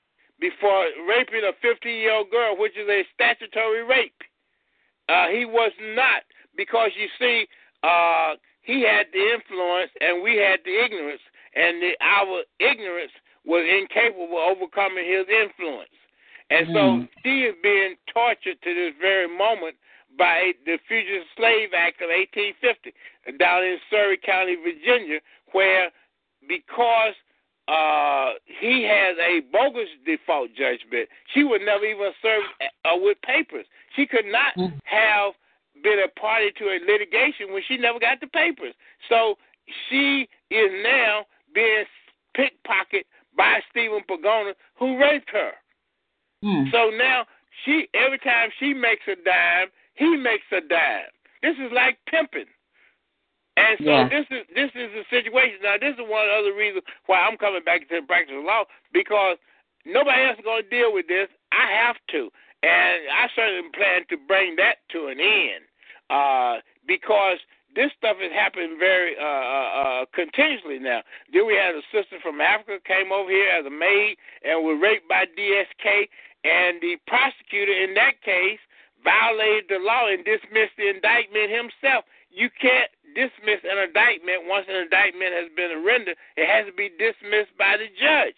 We didn't mm-hmm. even know that. So nobody said anything about that. Now you mm. have this situation now with a black female who is a top official with the National Action Network goes over to uh, uh, uh, Rubenstein's house uh, pad, one that we have financed with our pain and suffering cases that we have given right. to this ambulance chaser and made him made millions of dollars out of him. He then, based on what everybody is reporting, brings her into the room and give her some cookies laced with marijuana, and she goes out. And the next thing she know, when she comes to, is see Rubenstein on top of her humping. Now, Mm. Rubenstein then rushes out with her uh, away from the pad back to her house. In the meantime, uh, she keeps bleeding and want to know why in the world she's bleeding like that. And she goes to the hospital, and the hospital examines her and then do a rape kit. And they say, "Wait a minute, uh, where were you last night?" And she said, mm. "Well, I was at the party with Al Sharpton." You at the party with Al Sharpton? Well, what'd you do later? She said, "Well, uh, Rubenstein uh, took me over to his house, and we were sitting there, and I was eating cookies, and they say I passed out, and I looked up and saw Rubenstein humping on me, and you know, and I said, wait a minute, you got to take me home. Now, she was not accusing Rubenstein; she was only answering the questions that the hospital asked. So, you know, it wasn't even like she was like trying to point a finger at somebody indirectly she had to point a finger at him, but she just told the truth. Now, when the cops found out that Rubenstein was involved, and he's the uh, ambulance chaser that has been going against the New York Police Department, they rush over to the apartment and examine the crime scene, bring the crime scene unit in there, and A, they find 10 used condoms. Mm. 10 used condoms and on top of the 10 used condom, which suggested that this was a freight train. You know, this wasn't just a one on one rape, this was a freight train. Then they look at in, in, in the apartment further and find a bottle of Viagra that had been prescribed to Sharpton. now, Sharpton got a, bag, a, a, a bottle of, Vi- of Viagra in Rubenstein's apartment, which suggests to you that Sharpton was also in the apartment at one of the ten condoms was his. His. Mm-hmm. Along with Rubenstein and along with eight other white pers- uh, white uh, uh, uh, persons who were there. Many of them, pro- including the mayor of New York City, the governor of the state of New York, and all of this. Now, when the case goes to the DA's office, what does he do? He said, "Well, I'm not going to conduct no grand jury investigation at all." What do you mean? You're, you you you got probable cause because you have a witness who saw Rubenstein on, on her humping, and you also have the medical reports that show that she is raped, and you're going to hold a grand jury investigation? Because you see, this is what this is going to show. It's going to show more than likely that Sharpton was there raping a woman, that Rubenstein was there raping a woman, and eight other persons that were raping a woman, possibly the governor and the mayor of New York City. And you see, mm-hmm. if if this information come out during a grand jury investigation, all heads will go roll. That's why he can't hold grand jury investigation at all. That's why he can't bring nobody to testify. Because once they start unraveling the truth, then you got the whole major scandal here. And we are allowing the district attorney to to violate his constitutional responsibility by convening a grand jury because we are because the district attorney is afraid of what this grand jury is going to produce. Mm. Now, now, that, now, now, this is the person Al Sharpton who we are elevating is the person who now claims he was doc, is Dr. King, and he ain't nowhere resembling Dr. King. Mm-hmm. Because Dr. King was not running around with other white men running freight trains on black women. and Sharpton has not said a word. He has not said a word. He has not denounced anybody. He has not said a word. He can't. He can't. Oh, sister, thank you so much for that question. And we just, ooh, thank you so much for, for calling in. Yeah, I can I can hear you, Queen. Um, Man, well, wait a minute, man. Yeah, I, am gonna let you. I'm gonna let you add on. I just want to say this real quick. Listen, we got a lot of other callers online. And sister, if you could just um, make your comment quick, and if you got another question, I don't, I don't mind right now. But we just, I just want to try to get to as many people as possible. Yeah, go on, brother. I, I guess my follow up is that you know what Attorney Maddox just shared is so revealing that unfortunately, our community will find a lot of that hard to believe. And I'm wondering what is it going to take in order for us to really see what's going on? People will hear what he just said and they'll be like, well, nah, they wouldn't do that. Now, these are the same people that raped our mothers, raped our grandfathers, killed our sons. But yet, you know, when Attorney Maddox speak, we can't seem to put it all together. We not well, we not adding. up. no, you and you're absolutely right. But I would tell you one thing if thousands of people show up in Staten Island on the 22nd, I would guarantee you the truth will come out and heads going to start to roll. That's right. That's right. That's right. And, and, you know, and one of the reasons why people ain't uh, are not more in tune to Alton Maddox is because like we got these race trading handkerchief head Negroes. We got radio stations who want to keep them censored. We got people shook to death, don't want to get this truth out. So what we have, we built a new paradigm of lying ass Negroes who everybody listen to. That's right. That's right. So that's the problem. It ain't that you know. It would be the reason, and that's the only reason it's hard to believe. Because when you got a bunch of Negroes lying all the time, the truth is strange. That's right. That's absolutely correct. So you know, uh, thank you very much, Queen. And you know, like I said, um, uh, that was an excellent question, and, and we always want to be impressed with what's going on with Sister Tawana Brawley. That's you know that that was a tragedy, but then when then with the add on of the of the totality of all the situations going on right there in New York, we see, like the brother said, we still dealing with modern day lynching. They have not changed this thing at all. And I got a, I got a question from out of one of the comments from one of the people. Uh, I got a comment that a, a person dropped, and I just want to ask this real quick. Mm-hmm. Is that um, with all of the uh, let me I want to ask the question directly correct. I don't want I don't want to misconstrue her question. She said, you know, knowing and fighting the cracker beast is what this is how the sister put it. With his knowing and fighting this beast with his law, uh, how do you? The sister's looking for a BB for Hodier. She's looking for African liberation. So Mhm. she said, uh, what are the mannerisms with using this law that we can get that while we still have the underlying understanding that he really doesn't adhere to his own law, his own self. Okay, You well, know, breaking that down to me a little bit more, because I, I mean, I would certainly like to answer the question. I just All need right, to she said- understand it. She, she said, how is knowing the law hmm while fighting the cracker, how can we get our African liberation? And also, while we know that he, he has a will to define his own law, he defines his own law. So how is it that we can get freedom using his own law? Or what Well, are the well, no, this- All look. This is, is very simple. That's a very simple thing. Uh, it's about truth. We have refused to allow the emperor to be unclothed. That's what we've done. You know, we've tried to protect him at every angle. You know, de Blasio came up, we voted for him. The second Cuomo came up after the first Cuomo did Tawana brought in. We voted for him. You know, we're talking about our own problems. It's not a question of asking me how do we deal with the mannerism of others. We got to know how do we deal with the mannerism of ourselves. Mm. That's the question that got to be asked. Why do we behave the way we do? You know, and the point that I want to make is this. See, when I went to Howard University as an undergraduate.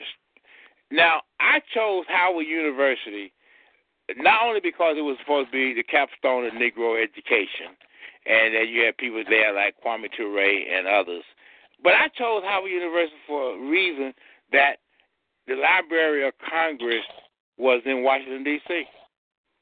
Now, why did why was the Library of Congress so important? Because you see, the Library of Congress has all the slave literature. Mm. It has all the slave literature. It has the way that we were broken in, the way they they, they maintained slavery, and the whole bit. Now, if you check my personnel record, you'll find that as soon as I got to Howard University, you know what what I did?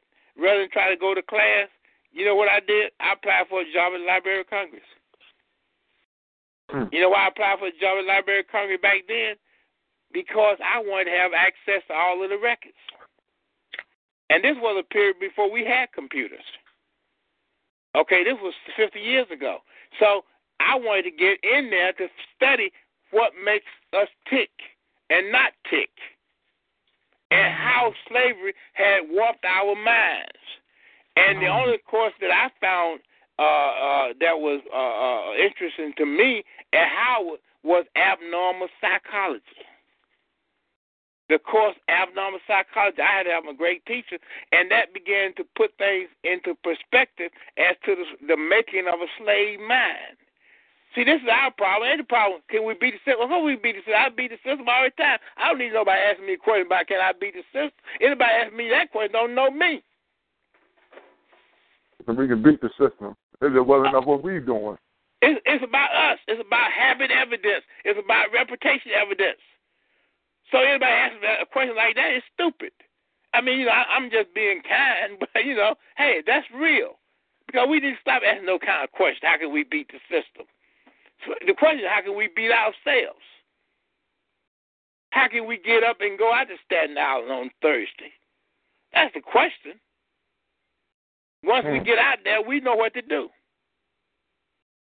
Mm. So we don't need these little roadblocks, somebody raising little red herrings, because that's not important.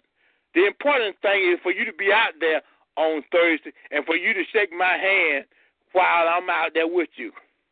So that I know Mm. that you were the one that did it and so I can help you further. So whoever you are, make sure you're in Staten Island on Thursday morning. And that's how we and that's how we win through the unity, unity of the Africans, through these Africans. That's how we win. That's absolutely correct. Yes, indeed. Yes, indeed. Now, and, and you know that's that's very important because, like I, you know, Baba, and the reason why I'm asking these questions because we growing because you've been through some things, and, and some of us in the younger generation, we we we not privy to all the information. We lost we lost out on being direct contact with with uh, the likes of uh, Dr. Amos Wilson and Absolutely. things of that nature. So we so we lost a lot of political understanding, things of that nature. So now we like, how is it that we're supposed to interact with this side of this system that we see always oppressing us? But as you said, the main thing is we got to remember who we are, take charge of who we are, and then we can start taking charge of everything else. And you know what? And you raised such a great point. And you know, I was at a uh, tribute to uh, Dr. John Henrik Clarke uh, last week, and you know, the one thing that I was told some years ago uh, by Brother Roy Canton, and I couldn't believe it at the time. He had more foresight on this than I did. He said, Alton, the one thing you're gonna really ever be for, remembered for and make a great contribution is the slave theater. And the reason why he said that because Roy knew what I told him. I said, Roy, there are great African minds on the, in the universe. We have to find them, and I don't want them to be. I don't want us to be repetitive. I want us to reach out for them. I want us to have a rule where they can only come here twice a year at most, unless they're Dr. John Henrik Clarke and, and, and Dr. Ben. And I said, beyond that, we got to touch the great minds. And so every Wednesday night, I was the first one there. And I sat at the feet of the great master teachers. And all that they said are things that I learned and embraced and helped me put this whole thing together. And so you're absolutely right. Our responsibility is to impart that knowledge onto those youth who are there struggling with their own identities and for those persons who are yet to be born into this wicked uh, universe. Yes, sir. Well, listen, family, we getting at we getting at the end of this program. Um, Baba Baba uh, came in and he made sure that he gave us, you know, the time that he said he was going to give. And I, I'm saying like this, you know, I don't know if you're going to accept it, but I like to extend every Sunday that I have on my radio show, every Sunday morning that you need, and just so we can just have, because I, I we we were discussing this on the show, and and when Brother Reggie called in, but it was like you are to to to me, you are the new revisioning and of what Marcus Garvey's philosophies and opinions are. Your your philosophies and opinions right now today are as important as what Marcus Garvey to to me and to a lot of the people that I talk to are as important as what Marcus Garvey's was in his day and time. And we need that. We need a sound elder, sound of mind, and strong and African heart.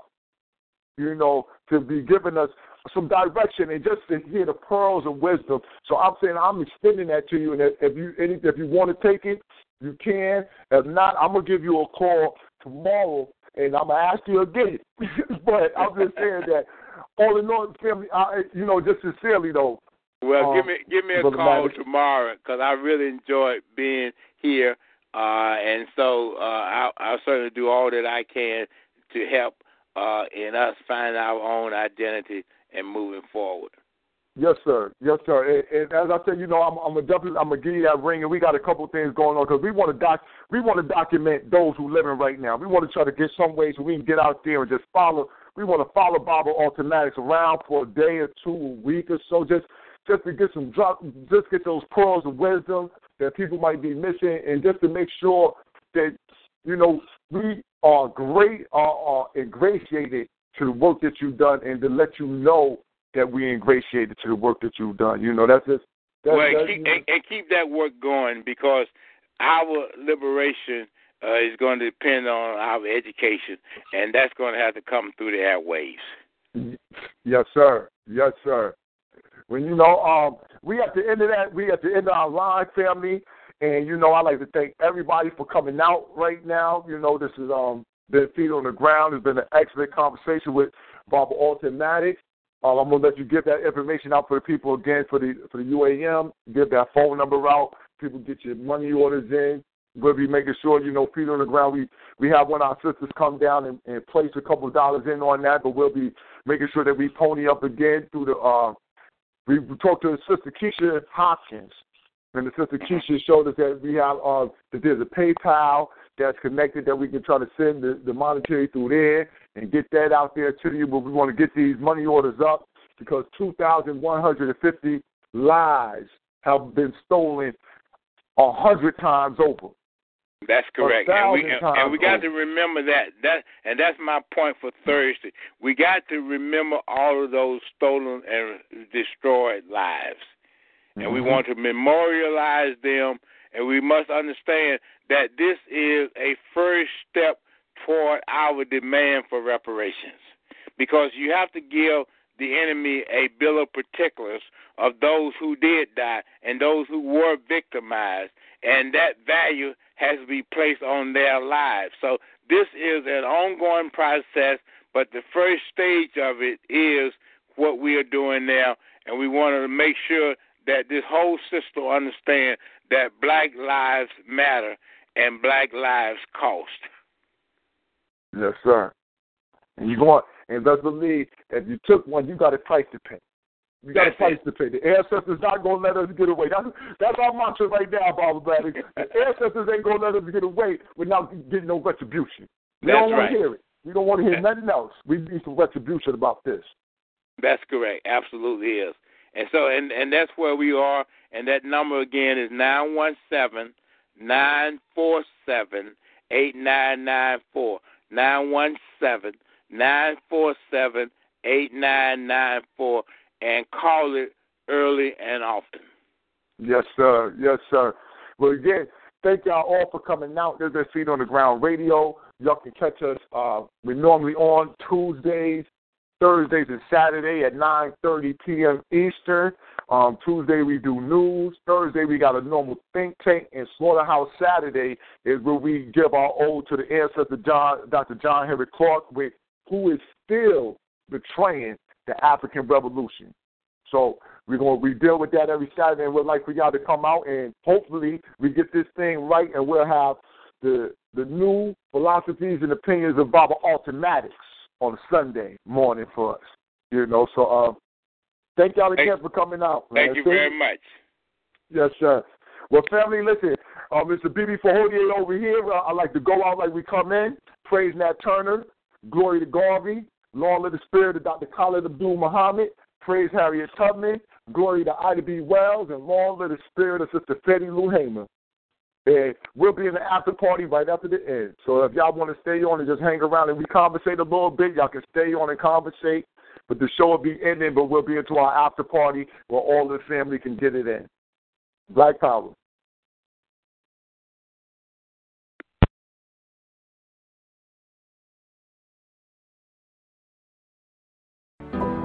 Let's make Vision Zero a reality in DC. Almost half of DC's traffic fatalities come from impaired driving. These deaths are 100% preventable. Don't let impaired driving ruin your holiday. Always have a plan for a sober ride. Never drive impaired. DC police are arresting drunk and drugged drivers. Drive sober or get pulled over. A message from the District Department of Transportation and Metropolitan Police Department.